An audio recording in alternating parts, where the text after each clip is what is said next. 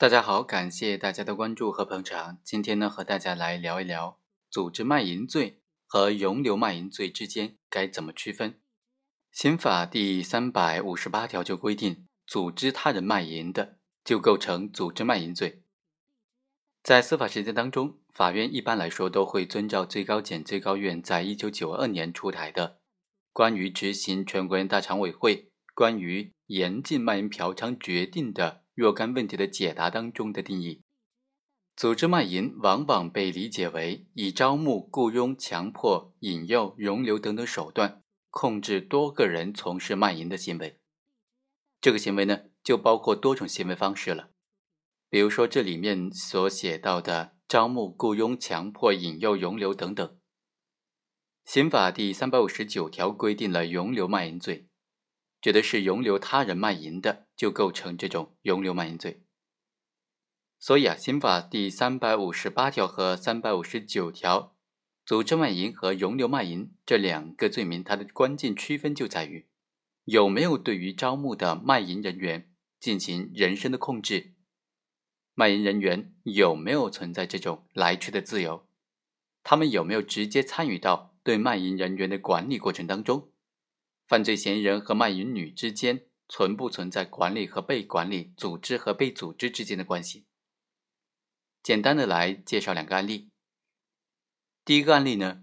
辩护人认为，被告应当仅仅构成容留卖淫罪，不构成组织卖淫罪。法院认为啊，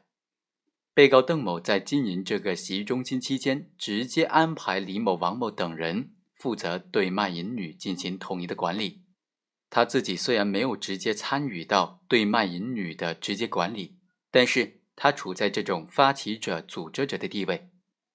被告人在经营这个洗浴中心期间呢，还曾经亲自安排董某对这些卖淫女进行管理、进行培训，具体就包括向嫖娼者推荐、介绍、统一收费、定时结账，甚至统一制服等等。被告人邓某呢，他采取的这种招募的方式。利用开办的这个洗浴中心的便利条件，采用统一管理、统一收费、统一结账，甚至统一派发卖淫工具等的方式，使得这多名卖淫女始终处在这个被告人的管理、支配、控制之下，从中谋取利益。所以，法院认为，被告人和卖淫女之间的这个关系啊，已经存在了管理和被管理的关系，组织和被组织的关系。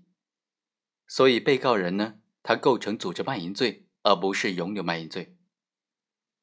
最后，我们再来回顾一下这两个法条。为什么说这两个罪名它的区别非常关键呢？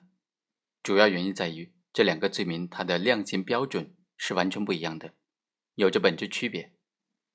第三百五十八条规定的组织卖淫罪，组织强迫他人卖淫，处五年以上十年以下有期徒刑，情节严重的话。处十年以上有期徒刑或者无期徒刑。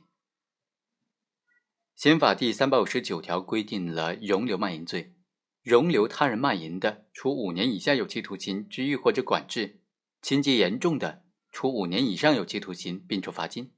很明显，这两个罪名它在量刑的标准上、量刑的幅度上有着非常大的区别。好，以上就是本期的全部内容，我们下期再会。